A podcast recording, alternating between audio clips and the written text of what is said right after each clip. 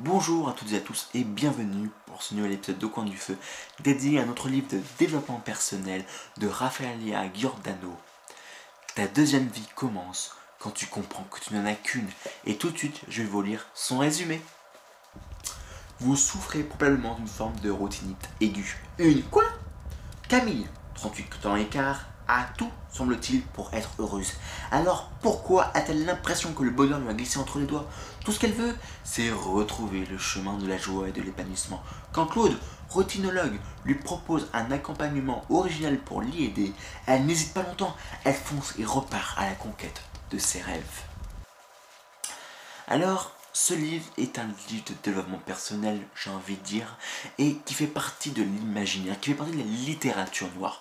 Je rappelle tout de même à certains d'entre vous, la littérature noire ou l'imaginaire est composée de quatre grands genres. Le polar, la science-fiction, la fantasy et le fantastique. Et j'aimerais y ajouter eh bien, ce type de roman qu'on a commencé à aborder ensemble avec le précédent au coin du feu disponible juste ici, avec Laurent Gounel, l'homme qui voulait être heureux, et qu'on se poursuit avec ce livre de, euh, de Raphaël, du développement personnel. Alors, le développement personnel, j'en ai un peu parlé dans le dans l'épisode, mais ici, on a vraiment quelque chose de différent, puisque tout se passe déjà dans un premier temps en France et même dans la région parisienne.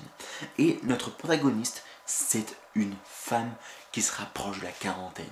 Alors la quarantaine est un peu à une aura un peu diabolique, j'ai envie de dire, puisque quand on, passe, quand on parle de quarantaine, de la quarantaine, on parle de là, on pense à la crise de la quarantaine.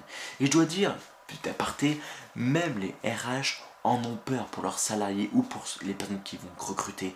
Parce que ça a été prouvé, on va dire, d'après les chiffres statistiques, pas mal de personnes, on va dire pas mal de salariés, pètent entre guillemets des plombs du jour au lendemain sans prévenir euh, durant cette période charnière. Parce qu'il faut se rappeler que aujourd'hui nous vivons jusqu'à à peu près 80 ans. En tout cas, c'est euh, l'âge euh, médian, l'âge moyenne euh, des personnes qui, meurent, qui décèdent. Ce qui fait que 40 ans, on est au beau milieu de notre vie. On a passé 40 ans, on a fait la moitié de notre vie, il n'y a qu'à faire que la seconde moitié.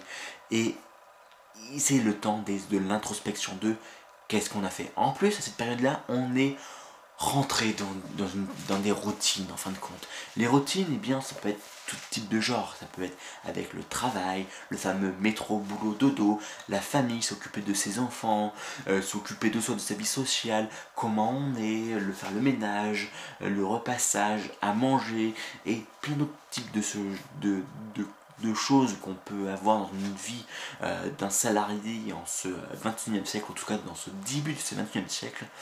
Et euh, cette Camille souffre de routine aiguë, c'est-à-dire qu'elle en a marre de son quotidien.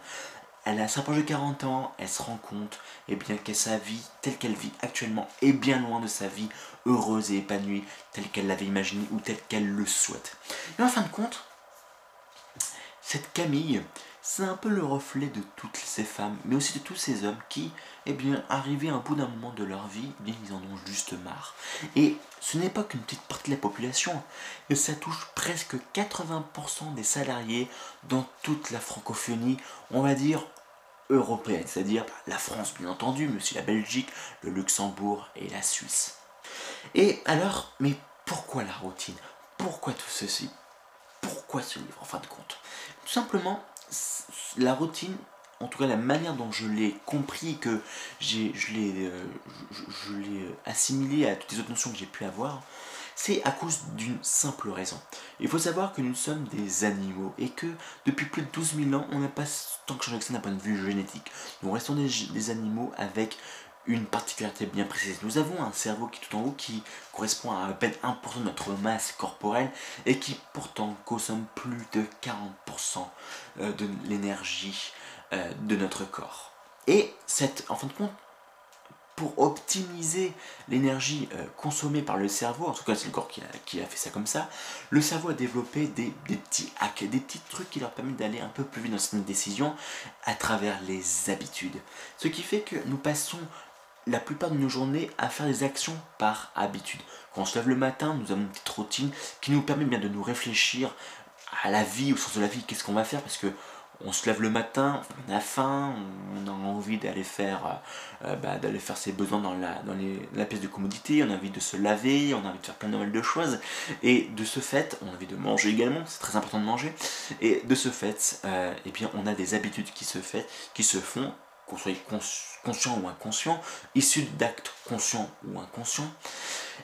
La routinologie, eh bien, ça se base sur cette fait-là. Eh bien, changer nos habitudes au fur et à mesure de notre vie afin, eh bien, d'atteindre une vie plus heureuse, plus épanouie. Et ce truc, ce n'est pas anodin, puisqu'il y a eu deux grands livres majeurs, j'ai envie de dire, dans le développement personnel et dans ce que j'appelle les livres de non-fiction, euh, qui ont fait sensation. Le premier, c'est le pouvoir des habitudes, le fait que bah, chaque habitude eh bien, qu'on met, qu'on donne à notre vie, eh bien, va avoir une incidence, un impact, pas forcément au bout d'une ou deux semaines, mais au bout de quelques années, quelques mois, quelques semaines, quelques années. Par exemple, vous décidez de faire de la méditation parce que eh bien vous pensez que ça peut vous être utile, pour être bénéfique pour votre euh, sérénité, pour votre bonheur, pour votre euh, joie, pour votre concentration euh, tous les jours. Eh bien, vous décidez de tenir le rythme bah, tous les matins en vous levant, ou le soir, ou le jour, ou la journée, ou peu importe quand dans votre journée, de faire de la méditation. Eh bien, au bout d'un moment, euh, ça va devenir un automatisme automatique et vous allez toujours le faire et euh, vous allez avoir ou pas les effets bénéfiques de la méditation. Et la c'est ça. Alors, le deuxième livre, oui, j'avais parlé de livre. Le deuxième livre, c'est euh, Morning Miracle, Miracle Morning, où, eh bien, prendre comme d'habitude de se lever une heure plus tôt faire des activités qu'on n'a pas forcément l'habitude de le faire, comme par exemple faire du sport, lire un livre, méditer ou d'autres choses de ce goût-là. Et donc, en fin de compte, la routinologie, c'est ça. Et Camille, donc cette euh, euh, femme de euh, presque 40 ans, de 38 ans et quart, qui a bientôt cette fameuse crise de la quarantaine, si ce n'est qu'elle a cette crise de la quarantaine, et elle en a marre, elle décide de, de, changer sa vie grâce à la prise en main de ce routinologue. Alors ce livre-là, j'ai envie de dire, c'est un petit peu le livre, les livres en tout cas de, de Rafaela, euh, c'est un petit peu les, livres version euh, féminin euh, que les livres que proposait Laurent Gounel, et notamment le livre de L'homme qui voulait être heureux. Mais j'ai envie de dire tout de même que les livres de Rafaela et de Laurent peuvent être lus par tout le monde, par tout un chacun, que ce soit par des femmes ou par des hommes. Et ce livre-là, à la fin de la deuxième vie commence quand tu comprends qu'il n'y en a qu'une, m'a même ému, j'ai envie de dire. À la fin, j'ai versé quelques larmes parce que c'était émouvant. Par sa simplicité, parce que c'est un peu, peut-être un peu crédule, peut-être, mais c'est par sa bienveillance. Par sa simplicité, sa bienveillance, ça m'a ému. Et ça m'a aussi fait permettre de poser des questions. Qu'est-ce que je peux faire pour changer ma vie? Est-ce que je suis content ou pas de ma vie actuelle? Et si je ne suis pas content, qu'est-ce que je peux faire pour changer ma vie?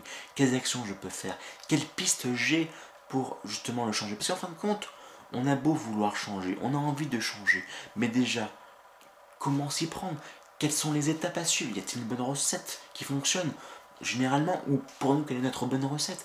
Et surtout, quelles sont les méthodes qui ont été développées, que ce soit très récemment, par eh bien, toute cette, euh, tous ces euh, livres de développement personnel qu'on peut avoir, mais aussi euh, plus anciennement, puisque la méditation n'est pas quelque chose qui a qui est apparu il, y a, il, y a, quelques années, mais c'est quelque chose qui date de plusieurs centaines d'années, même il y a plus de 2000 ans, j'ai envie de dire.